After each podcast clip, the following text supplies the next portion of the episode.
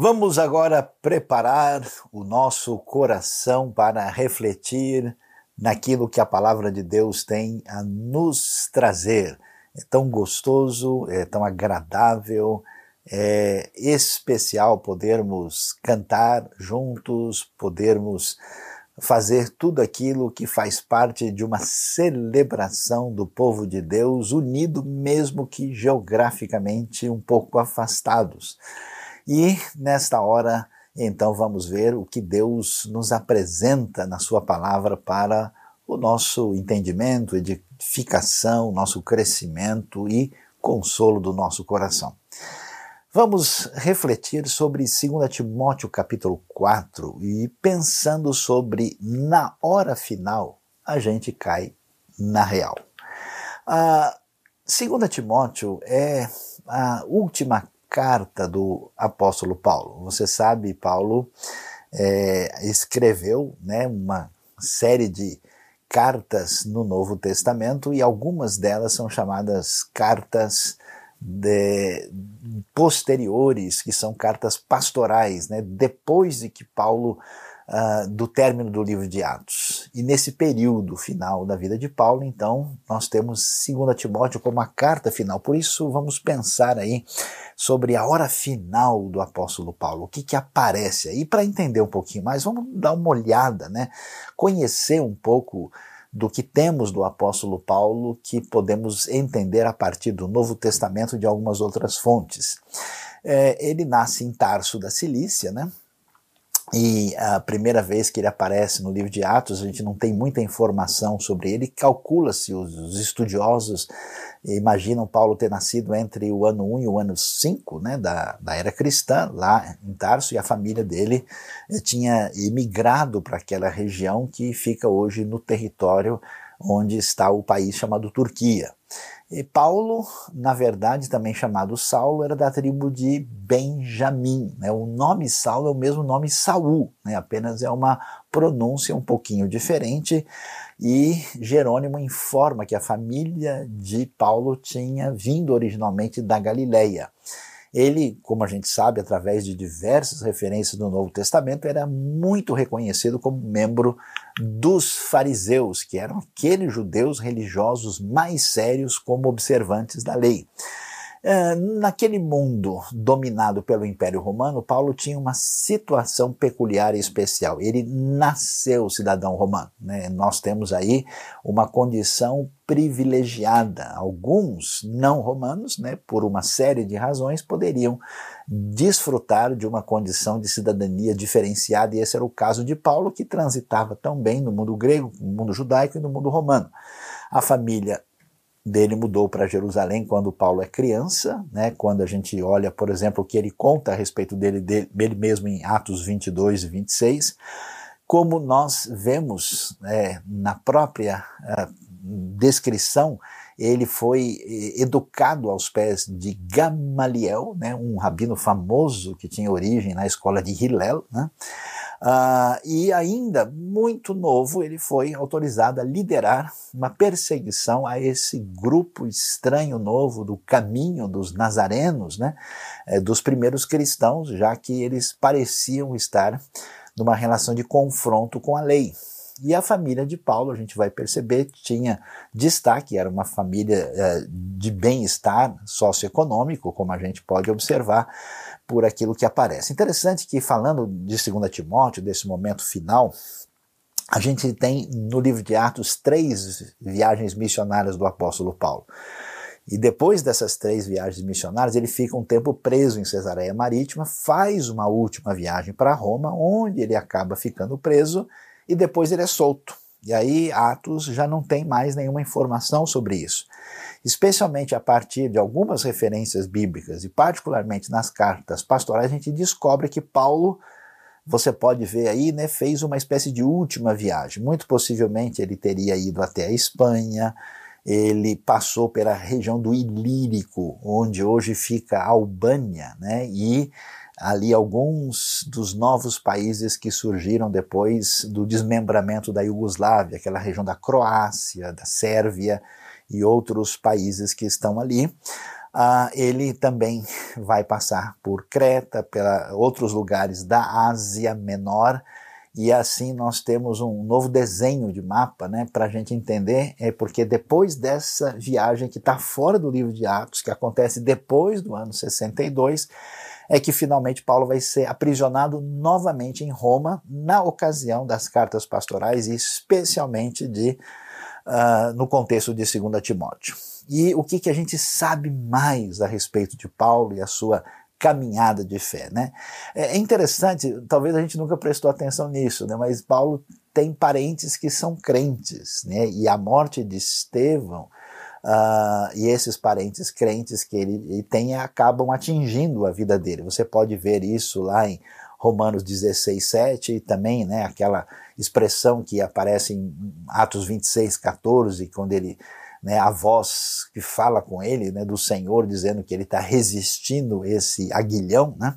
Uh, o encontro de Paulo com Jesus, ressurreto e glorificado na estrada de Damasco, foi decisivo na sua vida. A gente vê que o, o perseguidor vai sendo transformado. E então Paulo vai receber né, aí a grande é, chamada especial, o seu chamado, a sua vocação para proclamar o evangelho aos gentios, como aparece em Atos 22. É curioso isso, porque eh, Paulo vai ser chamado para pregar para o tipo de gente mais diferente dele possível. Né? Depois nós vemos que é, na sua, no seu início da sua caminhada ele prega em Damasco, passa um tempo na Arábia, no seu, vamos dizer, no seu caminho de amadurecimento pessoal e espiritual. Barnabé, por volta aí do ano 35, vai apresentá-lo aos apóstolos. Barnabé, um judeu uh, levita, né, natural de Chipre, é, bastante é, conhecido e reconhecido no, no contexto apostólico, vai ser, vamos dizer, esse discipulador do apóstolo Paulo, né, e muito interessante observar isso. O ministério de Paulo não começa imediatamente. Pelo menos 10 anos de crescimento, amadurecimento, até que ele inicie a sua jornada conforme o testemunho que aparece no livro de Gálatas. E para a gente dar uma olhada no tempo, assim, na, na, cronologia, a gente vê aí, né? Possivelmente Paulo teria nascido mais provavelmente em torno do ano 5, em Tarso da Cilícia.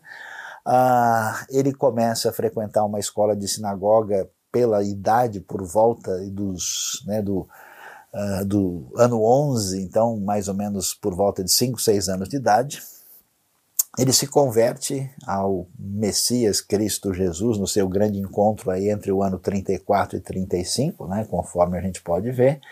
A primeira viagem missionária entre os anos 46 e 48, a segunda de 49 a 52, a terceira entre 53 e 57 e a quarta viagem para Roma, incluindo o tempo da prisão em Roma, começa no ano 59 e termina no ano 62, e depois aí nós temos o martírio em Roma.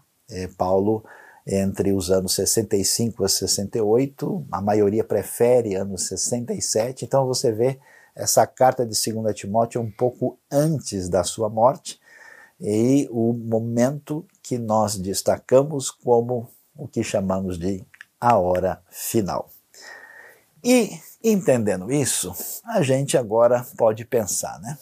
Ah, no momento do desfecho da sua carreira, o que, que é importante? O que, que um apóstolo da magnitude de jornada, como é o caso do apóstolo Paulo, o que, que ele vai destacar quais são os elementos importantes. Ele começa no capítulo 4, ele vai falar frases que a gente conhece, né, que ele combateu o bom combate, ele uh, guardou a fé, ele encerrou, terminou a sua carreira, mas há alguns elementos especiais que talvez a gente não costume prestar tanta atenção.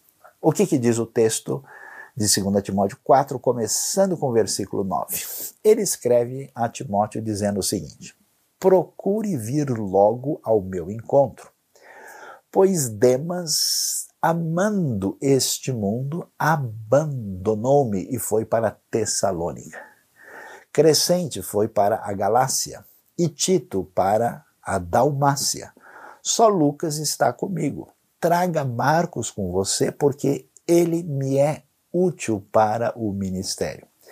Enviei Tíquico a Éfeso, quando você vier, traga a capa que deixei na casa de Carpo em Troade. E os meus livros, especialmente os pergaminhos. Alexandre, o ferreiro, causou-me muitos males. O Senhor lhe dará a retribuição pelo que fez. Previna-se contra ele, porque se opôs fortemente às nossas palavras. É interessante que quando a gente pensa né, na jornada de uma pessoa, na caminhada de alguém, o que, que a gente considera? A gente poderia considerar assim as realizações do indivíduo, né? Olha, eu fiz isso, eu fiz aquilo, eu alcancei tais cursos, tais prêmios, atingi tantos objetivos, tal, e aconteceu isso. E, e, talvez essa seja a referência na vida de muitas pessoas. Eu conheço gente que, quando começa a falar da sua vida, exatamente não fala bem da vida, ele apresenta meio que o currículo. Né? Outras pessoas talvez pudessem aí eh, desfilar qual foi o tamanho do seu progresso intelectual, acadêmico, né? então mostrando os cursos, os títulos, as referências que pode colocar depois do seu nome. Ah, outras pessoas até desfilam as suas realizações econômicas. Olha, eu comprei isso, eu adquiri aquilo, aquela fazenda é minha, aquela casa eu consegui e tal, e a pessoa, então, interessante, né? É, quando alguém como Paulo está no desfecho, o, o que que a gente vai ver nessa hora final? O que é que a gente vai ver que tem importância? Não é curioso? a predominância do enfoque que Paulo apresenta está relacionado com as pessoas. Interessante. O que mais tem no desfecho do último capítulo, da última carta do apóstolo Paulo, é nome de gente. É curioso isso. E não só nome de pessoas, mas a relação pessoal e a relação com a missão dada por Deus para Paulo e os seus companheiros, tudo isso merece o destaque. Por que, que isso é tão importante? Porque quando a gente está, por exemplo, agora falando nesse mês da comunhão, no contexto da IBNU, a gente deve pensar e refletir, né? O que, que tem a ver essa questão da comunhão? Será que comunhão é, é só tipo a gente comer um churrasco com um amigo? É só a gente sentar junto assim numa roda para jogar conversa fora? Onde é que está o foco Será o que, que é isso? É interessante o valor e a importância dessa relação profunda que existe no corpo de Cristo, que é chamado de comunhão verdadeira. E aqui surge um destaque, porque a gente precisa olhar para a nossa vida, olhar para a nossa jornada no reino de Deus para ver direitinho como é que a gente tem caminhado, o que é que a gente tem construído. Porque tem pessoas que fazem a sua construção no nível puramente de realizações individuais. Tem outras pessoas que fazem uma caminhada é, onde eles marcam, vamos dizer, apenas os momentos mais emocionais da sua vida. Olha, eu tive um momento que eu me alegrei muito, que eu tive, né, ali uma unção diferenciada que passou sobre mim. Paulo, no desfecho, ele faz a lista das pessoas que marcaram a sua vida de uma maneira ou de outra. E a pergunta para você hoje, para nós, já que estamos pensando nessa relação de comunidade, que é uma relação que ultrapassa né, a mera formalidade, ultrapassa a, a, a, vamos dizer, aquele, aquele mero coleguismo onde todo mundo é amigo, assim, meio de maneira superficial, e que ultrapassa até mesmo a questão geográfica, como a gente sabe muito bem, nós temos amigos do peito, nós temos gente chegada que às vezes a gente não vê há muito tempo e que está num ambiente distante e quando a gente encontra parece que a gente falou com a pessoa ontem, né, ou hoje cedo. Né? E o que é que a gente vê? É interessante. Paulo escreve, e, e onde ele está? Ele está aprisionado. Ele está prestes a ser aí condenado toda o testemunho da, da, da, igreja primitiva, isso é bastante reforçado, por exemplo, numa obra do quarto século, né, na história escrita por Eusébio, uh, quando se fala claramente que Paulo foi martirizado e foi decapitado em Roma. Né? Essa, essa referência não tem nada que É, não tem nenhum texto bíblico mencionando isso, porque nós não temos o desfecho da vida de Paulo ali, mas as referências posteriores apontam nessa direção e a gente sabe a crucificação, que era comum, por exemplo, no Império Romano, não era praticada com cidadãos romanos. E, e é tão interessante quando vem o desfecho, Paulo começa a escrever e ele escreve para Timóteo, o Timóteo, seu filho na fé, e olha o que ele diz: procure vir logo ao meu encontro. Hoje, nós devemos olhar e pensar qual é o nosso histórico na nossa relação, daquilo que Deus tem para a nossa vida na construção do relacionamento com as outras pessoas, porque é isso que é algo importante significativo. Quando a Bíblia fala dessa questão de comunhão, ela estabelece essa relação de que é importante que eu esteja bem com Deus e esteja bem também com o irmão e com o próximo. Quer dizer, essa relação é tão importante que se uma coisa está muito ruim, isso prejudica o reino como um todo. Por isso é que nós precisamos buscar uma relação de sintonia entre aquilo que envolve o desejo do meu coração, o meu papel como servo de Deus dentro da comunidade, dentro do reino com os meus irmãos na fé. Porque senão a gente vai perguntar aqui, né? Para onde vai a minha vida numa conexão parcial, onde eu pretensamente estou ligado a Deus, mas não tenho qualquer relação com os irmãos? Ou eu talvez tenha até uma relação social, mas a minha vida não tem missão. Então, o que que de fato tem valor? Na hora final, a gente vai ver o que realmente tem importância, qual que é a, a verdade que precisa ser ressaltada. Então, Paulo tem um relacionamento pessoal com Timóteo. Timóteo foi o seu querido discípulo, aquele que ele pegou lá, que o pai dele não era nem, nem judeu, era grego, né? A avó e a mãe tiveram uma influência importante sobre ele. E ele pegou aquele jovenzinho, trabalhou, ele acompanha, e ele se torna um discípulo de Paulo. E Paulo tem o quê? Saudade, né? Olha que coisa bonita. Ele tem que dizer, ô oh, Timóteo, chega mais aí, rapaz. Eu estou na prisão aqui. O que eu, eu não estou pedindo para vocês intercederem por mim ao governo romano. Eu não peço que vocês me mandem recursos. Eu não quero, eu quero que você chegue aqui. Ao, ao, ao lado de coração profundo, né? Timóteo representa esse tipo de pessoa que tem uma relação de coração com o apóstolo Paulo. Pergunto para você: você tem alguém assim na sua relação cristã que você diz, puxa, ali eu tenho um tipo de pai na fé, ali eu tenho um tipo de filho na fé, uma mãe na fé, uma filha na fé, essa relação está aqui.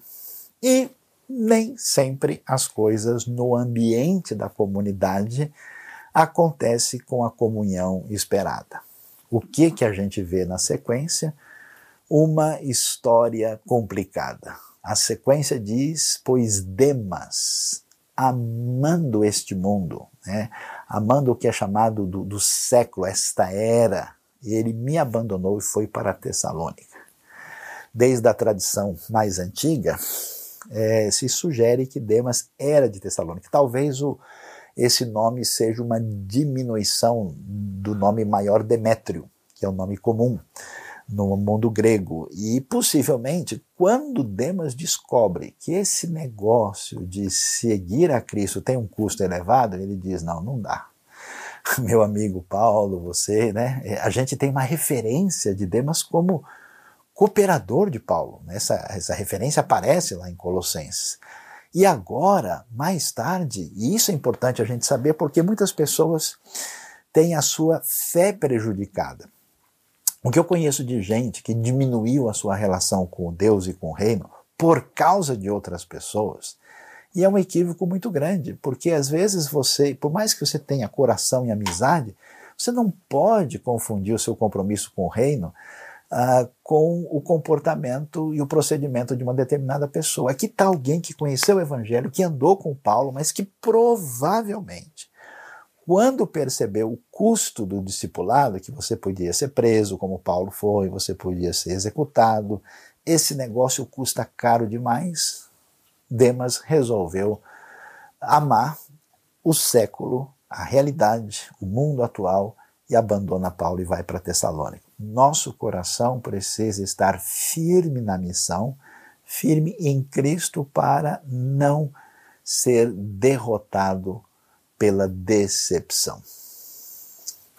Paulo certamente tinha outras pessoas com quem ele tinha um relacionamento bom e adequado. Mas o que, que acontece? Aí, aí vem a maturidade, né? A gente precisa ter aquela amizade, a gente precisa ter esse relacionamento, a gente precisa ter comunhão, mas a comunhão conversa com a missão. E Paulo não podia dizer, pessoal, eu quero todo mundo aqui, olha, eu estou preso em Roma, vamos fazer uma festa de aniversário para mim aqui, tá difícil, cadê o bolo, né? Paulo sabia da prioridade para a qual ele gastou a sua vida. Por isso ele menciona aí Crescente foi para a Galácia. Oh, queridos Gálatas, ali onde o evangelho chegou cedo, Crescente foi lá dar uma força. Tito foi para a Dalmácia. A Dalmácia era a região ali no contexto do ilírico, né, dessa região onde Albânia, né, Croácia hoje estão, é, Tito vai para lá. Isso quer dizer que Tito, que já tinha estado em Creta, certamente saiu e colocou as coisas em ordem, como diz o texto lá, capítulo 1, verso 5, e agora está na Dalmácia. Né? Eu acho interessante, Paulo tá, olha lá na hora final. E ele, nesse momento, não só está com saudade do Timóteo, está ressaltando os, as suas experiências negativas e, de certa forma, lamentando por elas, mas ele está ligado na missão. Veja que você faz parte de um projeto do reino vencedor que vai atingir o mundo todo. E essa percepção precisa estar tá firme na sua vida. Paulo, no momento desse contato de amizade, ele está dizendo: olha, aqui é hora de olhar como que a grande mensagem do Evangelho está indo para todos esses lugares por meio dos meus queridos amigos e irmãos a quem amo de verdade. Mas de repente vem uma palavra extraordinária nesse texto de 2 Timóteo capítulo 4. Paulo vai mencionar uma outra pessoa. A gente já viu todo mundo que apareceu aqui, agora é a hora de João Marcos e muito interessante. Né? Vimos Timóteo, vimos Demas, Crescente, Tito, uh, e agora nós temos João Marcos, né? e já já vamos mencionar Lucas também, que aparece aqui. E João Marcos é algo muito especial. Olha o que ele diz: traga Marcos com você, porque ele me é útil para o ministério. Não sei se você conhece ou lembra da história na primeira viagem missionária, mencionada lá em Atos, capítulo 13, né, e depois que se desdobra capítulo 14, uh, Paulo vai com Barnabé, auxiliado por João Marcos, ainda muito jovenzinho, né, nessa viagem, um auxiliar para, vamos dizer, aquilo que precisasse. Na hora do vamos ver, quando chegou na hora de ir para a região de Listra, Icônio, Derbe ali, João Marcos diz, ó, eu não vou. E Paulo ficou aborrecido. Inclusive, a coisa foi tão complicada que ele se desentendeu com Barnabé, porque o João Marcos era primo dele. Dois judeus ali de Chipre, né? E aí, eh, na outra viagem, Paulo diz: Olha, não, não, o João Marcos foi com o Barnabé para Chipre e Paulo vai fazer a sua segunda viagem agora com Silas. Quem diria? Igreja primitiva, apóstolo Paulo, igreja apostólica, oh glória, aleluia. Pois é, gente de carne e osso com as mesmas dificuldades que eu e você temos. E o que, que acontece? Agora, depois de tanto tempo, é tão importante e sábio a gente ver pessoas que amadurecem na sua vida a ponto de reabrir o coração para aqueles que se desentenderam com essa pessoa na caminhada da sua vida. Veja que a mensagem do Evangelho que pregamos fundamentalmente é o perdão e a graça. Então, se nós matamos as pessoas dizendo assim, olha, o sujeito fez isso comigo, nunca mais eu olho na cara dele, eu não quero nem saber, entendeu? Tomara que ele se exploda. Meu amigo, alguma coisa está fora do lugar. É a humildade de Paulo, e isso é importante porque isso tantas vezes precisa acontecer quando? Na hora final. Porque pessoas são importantes. Pessoas são ah, por quem Cristo morreu. Às vezes a gente fica tão preocupado com os processos, com a, a, maneira como as coisas devem fazer e as pessoas que são o alvo final desaparecem. Então veja que esse toque pessoal é tão impressionante. E Paulo tem a humildade. E vamos dizer a verdade, João Marcos, Marcos é o evangelista, autor do primeiro evangelho, que vai ser inclusive o evangelho base dos sinóticos de Mateus e Lucas posteriormente o valor desse João Marcos será extraordinário na história da fé. E Paulo diz: ele é útil para o ministério. Impressionante. É hora da gente pensar na nossa vida. Olha, será que tem coisa lá que eu preciso arrumar? Será que tem gente assim que você pensa e olha para a pessoa, dá aquele eh, caroço de abacate, né, passando pelo, pela garganta, indo e voltando? Você é capaz de orar pelas pessoas que prejudicaram você, ou que se desentenderam com você, ou entraram numa rota de colisão com você? Esse é o desafio e Paulo mostra essa lição para nós. E o texto continua. Eu acho interessante, né? Ele menciona aqui: só Lucas está comigo.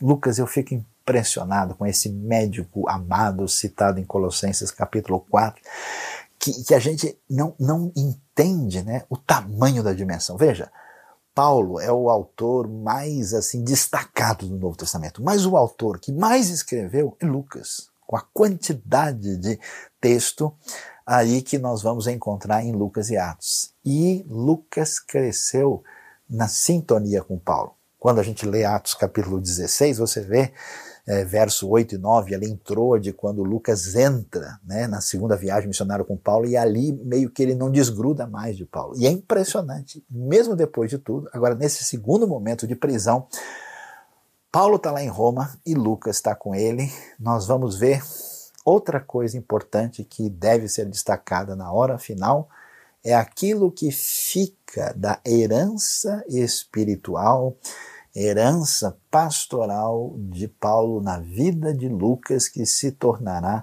essa referência tão importante. Então preste atenção.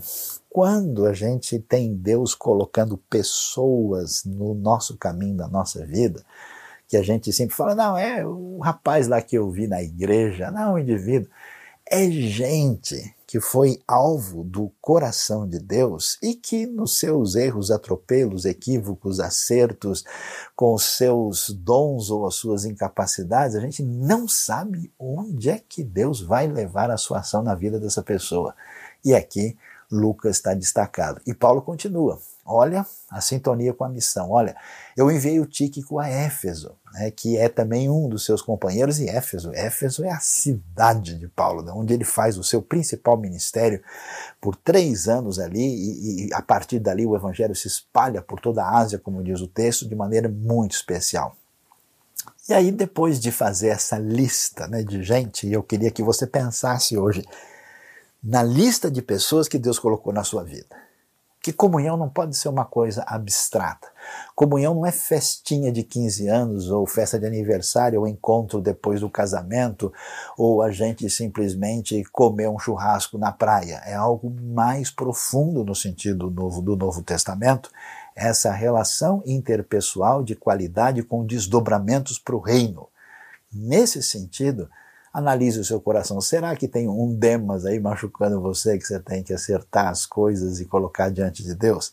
Será que você tem um João Marcos aí que precisa ser restaurado? Será que você tem um Timóteo que vale a pena a gente interagir de maneira mais profunda? E ele volta nessa situação de coração, ele diz: Oh, Timóteo, quando você vier, é interessante, traga a capa que deixei na casa de Carpo o que vai mostrar que Paulo está com frio, né, uma capa realmente protetora e que ajuda, e nós estamos em Roma, muito provavelmente aí no final do ano 67 a coisa está gelada, né, e ele pede isso, essa capa que estava em Troade, que é a cidade que marcou a história da segunda viagem missionária, lá onde era a cidade onde Eutico vivia, por exemplo, e interessante, como eu conheço gente arrogante nesse mundo.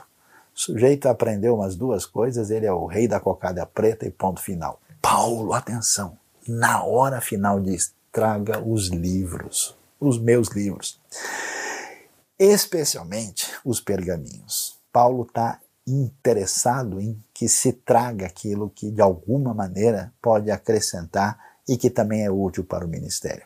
E aí, para a gente ter mais uma vez senso de realidade, Paulo vai destacar a experiência difícil que encontramos aqui. Ele vai mencionar um tal de Alexandre, que em algumas versões era chamado de latoeiro, aqui é a tradução da NVI diz ferreiro, alguém que trabalhava com metal. E esse Alexandre foi algo terrível e difícil na vida do apóstolo Paulo. Por que, que isso é tão importante aqui? Porque nós vamos ter na nossa vida pessoas que vão estar no nosso caminho, que vão prejudicar a nossa relação com Deus e com o próximo, que podem envenenar a nossa alma. Como mencionei, volto a ressaltar, problemas relacionais muitas vezes destroem uma caminhada promissora de fé no reino de Deus. Esse Alexandre provavelmente é o Alexandre mencionado em 1 Timóteo capítulo 1. Uh, ah, inclusive lá o texto é pesado, né? Quando fala lá de, de ter, ter sido entregue a Satanás, né, é, é de colocá-lo fora do ambiente espiritual de proteção divina na comunidade da fé, que o Novo Testamento tem essa ideia, né, quando você está no contexto da comunidade da fé, você tem uma espécie de proteção de Deus quando a pessoa abandona isso e ela está no que é chamado de mundo, está à mercê das forças do mal de uma maneira muito mais complicada. E o que, que Paulo diz? É interessante. A conversa de Paulo é clara.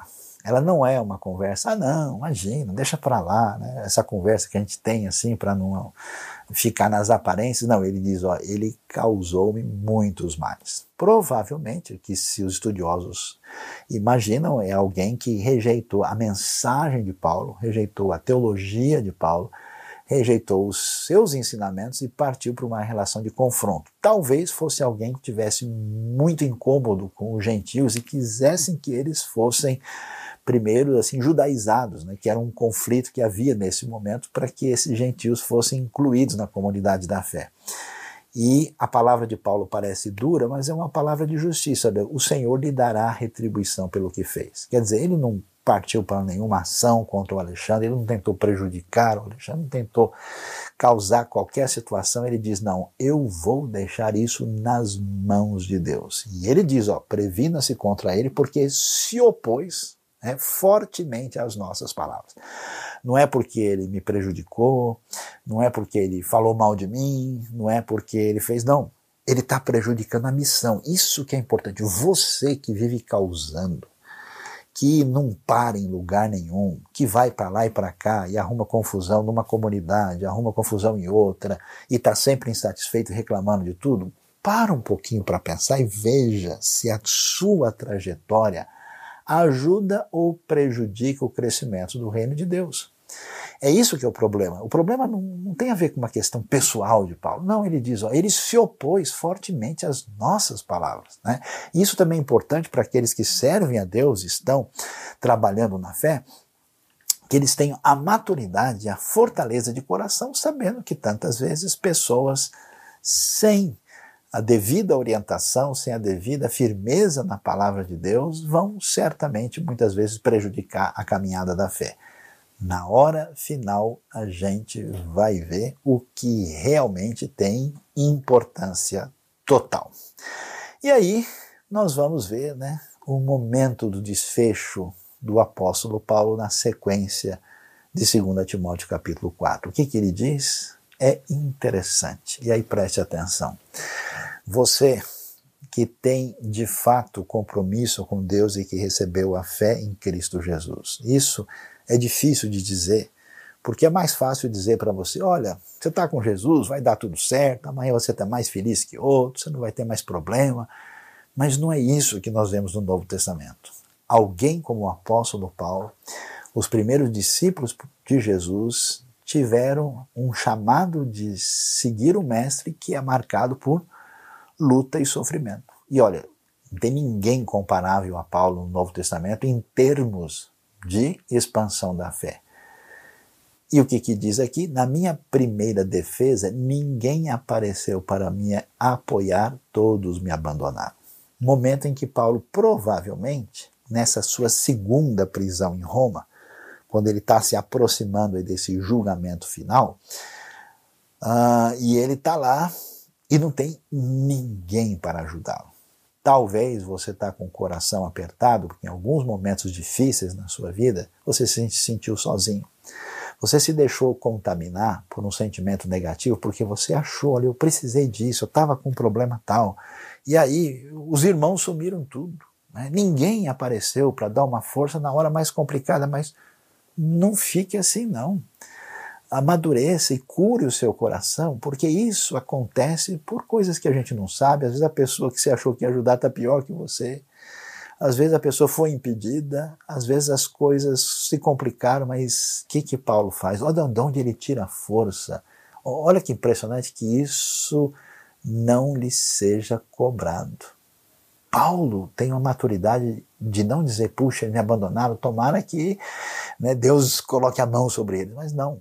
Mas o Senhor permaneceu ao meu lado e me deu forças para que por mim a mensagem fosse plenamente proclamada e todos os gentios a ouvissem.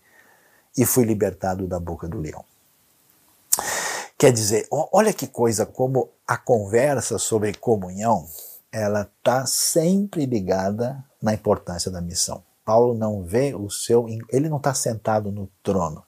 Ele não vive simplesmente para ser agradado ele entende qual é o foco de Deus na sua vida. Então, às vezes, na nossa relação com a igreja, a gente se coloca no centro de tal maneira, como eu conheço gente hoje, que incomodado, que aborrecido, que chateado, que às vezes, por uma coisa muito pequena, ele simplesmente resolve jogar tudo para cima e abandona o seu compromisso no reino. Eu vi gente com o coração vibrando, com o coração na missão, amando, mas porque um dia alguém disse para ele: Ó, seu cabelo está desalinhado. Aí o cara, ah, o cara me tratou mal, eu não vou mais lá. Eu conheci gente que até um dia o pessoal marcou lá de almoçar na casa dele, não foi.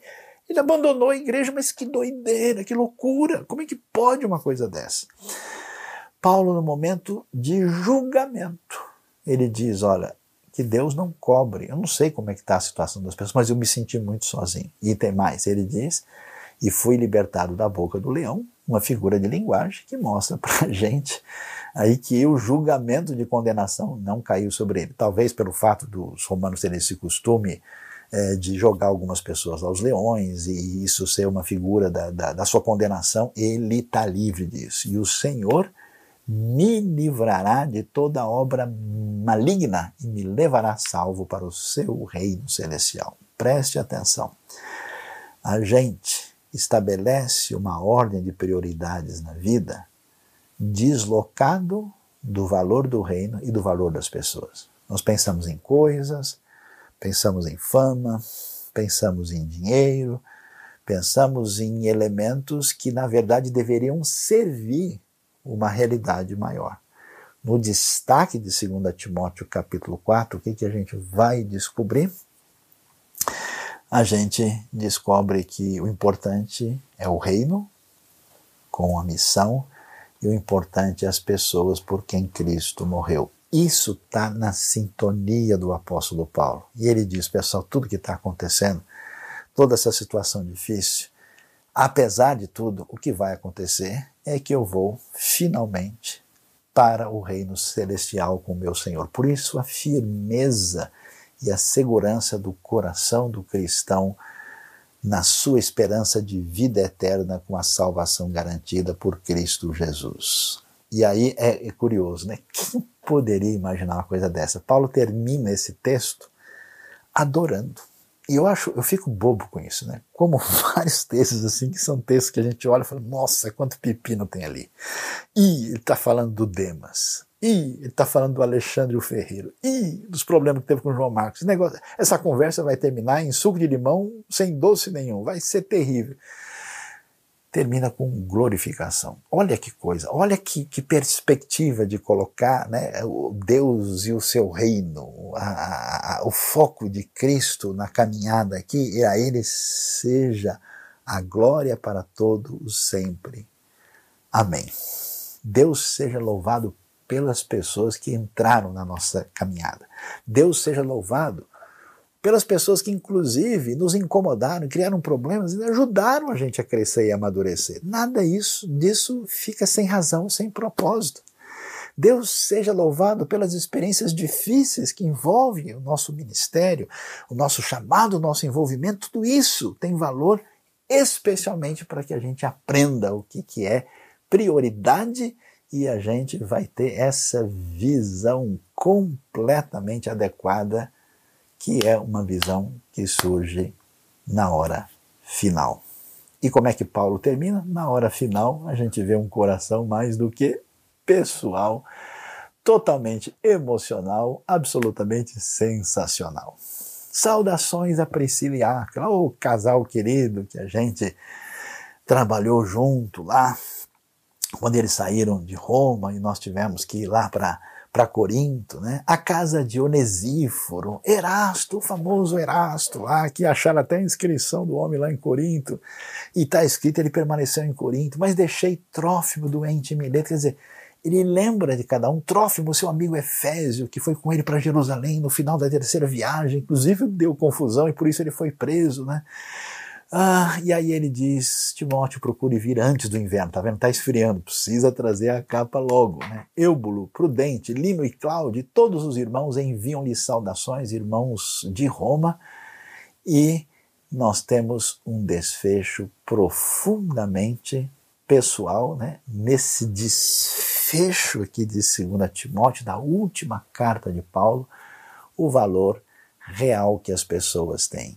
E ele termina: O Senhor seja com o seu espírito, a graça seja com vocês. Portanto, meus queridos, Deus abençoe a nossa vida, Deus abençoe o nosso coração e na nossa caminhada de dedicação a Deus, de sintonia com a missão, com o reino, hoje fique mais claro essa importância das pessoas que Deus colocou ao nosso lado, junto de nós, para caminharmos no reino. Eu não sei como é que está o seu compromisso com a missão e o reino e com as pessoas do reino de Deus. Eu não sei onde é que estão os nós do seu coração. Se tem algum João Marcos para você trazer de volta, se tem algum Alexandre aí que você está com o nó na garganta, você precisa entregar isso para Deus e deixar esse negócio de lutar com as suas próprias forças. Se tem algum Demas que você diz, caramba, se aquele cara abandonou, eu não sei como é que eu vou fazer nesse negócio, né? Se tem pessoas do coração para você fortalecer e reforçar, e se tem gente querida servindo a Deus em tanto lugar que você hoje deve comemorar e descobrir como é importante a comunhão, como é importante o relacionamento pessoal, como é bem destacado aqui na hora final. Deus abençoe a nossa vida e abençoe o nosso coração.